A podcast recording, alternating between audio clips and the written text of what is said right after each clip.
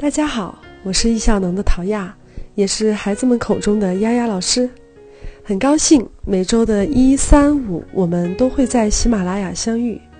也感谢一路陪伴的老朋友，欢迎今天刚刚加入的新朋友。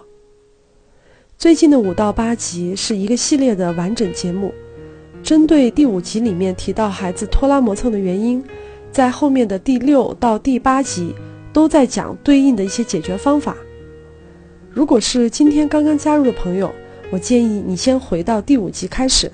在上一集里面，我们讲了没有时间观念和没有兴趣引起的拖拉磨蹭要如何来解决。这一集呢，我们来看看，对于那些动作不熟练、缺乏自信的孩子，父母要如何帮助他们走出拖拉磨蹭的泥沼呢？由于父母过多的包办，就造成孩子缺乏练习的机会，时间一长，孩子的依赖心理就会变得特别严重。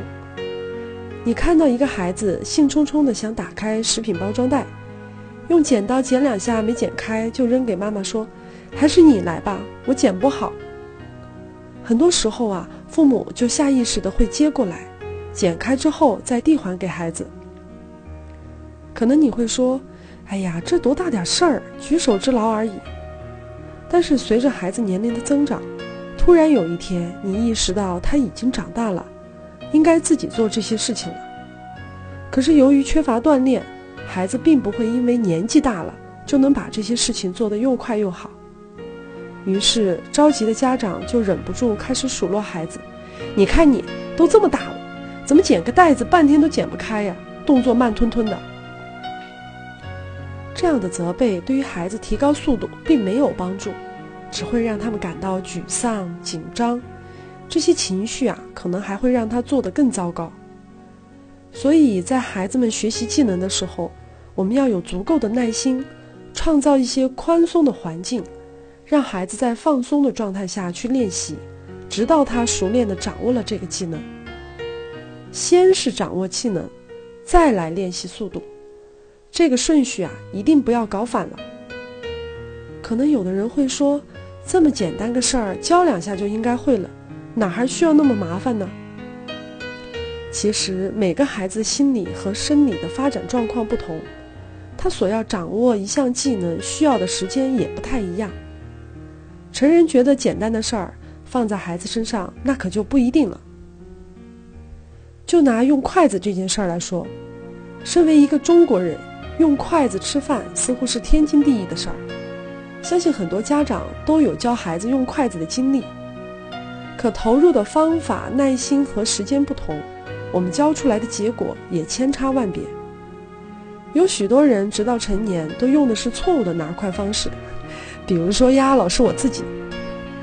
没错，小的时候呢，爸爸也教过我，也唠唠叨叨的纠正过我，但是在我的印象当中，几乎没有进行过动作的拆分练习。每次看到我筷子拿错，我老爸就一边叨叨。你看你那个筷子，怎么每次都拿错？一边呢就挥舞着他拿着筷子的大手在我眼前晃悠，就这样也就算做了示范了。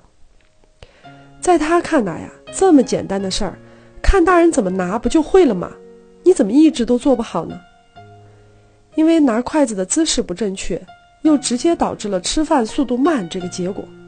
刚刚才因为错误的姿势挨了批评，这会儿又因为吃饭慢被训。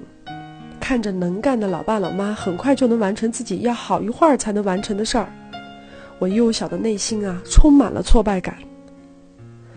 如果你观察到孩子老是笨手笨脚，是因为掌握技能的不熟练导致的磨蹭，那千万不要着急去训你的孩子，拿出你的爱心还有耐心，给孩子们留出足够的时间来练习这些步骤。重新去帮助他们熟练的掌握这些技能，直到建立信心。因为缺乏自信而导致的拖拉磨蹭，在现实生活当中也是比较常见。缺乏自信的孩子，大部分都有一些童年焦虑的表现。他们总是很多的担忧，怕做不好，怕被妈妈骂，怕别人笑话等等。这些担忧造成的紧张。紧张又导致了他们的行动更加的缓慢。如果被人催促，他们会试图加快速度，但是难免就会错误百出。这样的孩子在生活当中经常会用类似“如果”或者是“万一”这样的假设句开头。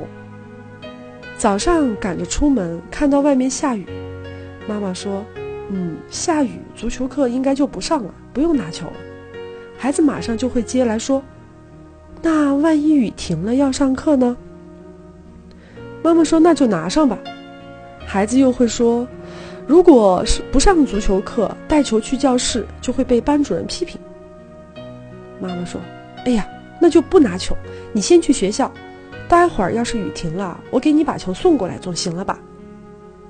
孩子还会说：“那万一你忘记了呢？”你看看这样的对话是不是让人很崩溃呀？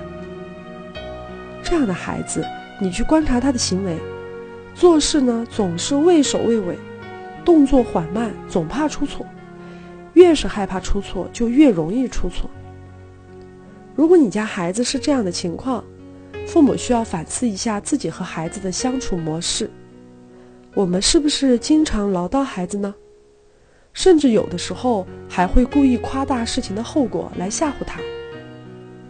家长要放下掌控孩子的欲望，才能够帮助他建立真正的自信。孩子们是在不断的做到当中体验到成就感的。可以帮助孩子以周为单位，每周设立一个小小的挑战，目标呢也不要设定的太高，一定是他能够达到的范围。让孩子在一步步的挑战成功中去积累自信，所以我也会鼓励我们的学员，在家里显眼的位置设置一个挑战区的看板，全家共同去参与，每个人的名字和各自本周的挑战都写在上面，大家相互去监督，相互去鼓励。一周结束以后，所有的参与者一起去回顾自己本周挑战的结果，同时设定下周的目标。如果孩子失败的时候，我们要去同理孩子，让孩子明白说，每一天的太阳都重新升起，今天没做，并不是明天不做的理由。更重要的是，我们持续在向着一个目标努力的过程。如果今天的内容对你有帮助，期待你能够给我一些评论，也希望你能够把这个专辑分享给身边的朋友。如果你想学习更多成人时间管理的内容，在喜马拉雅上搜索关键字“易效能”，容易的易加效能两个字，选择叶武斌时间管理一百讲，就可以免费收听到由我们创始人叶武斌老师主讲的浓缩线下五百场课程的精华内容。好了，今天的节目呢就到这里了，感谢你的聆听，也祝你拥有美好的一天。我是陶亚。下次节目再见了。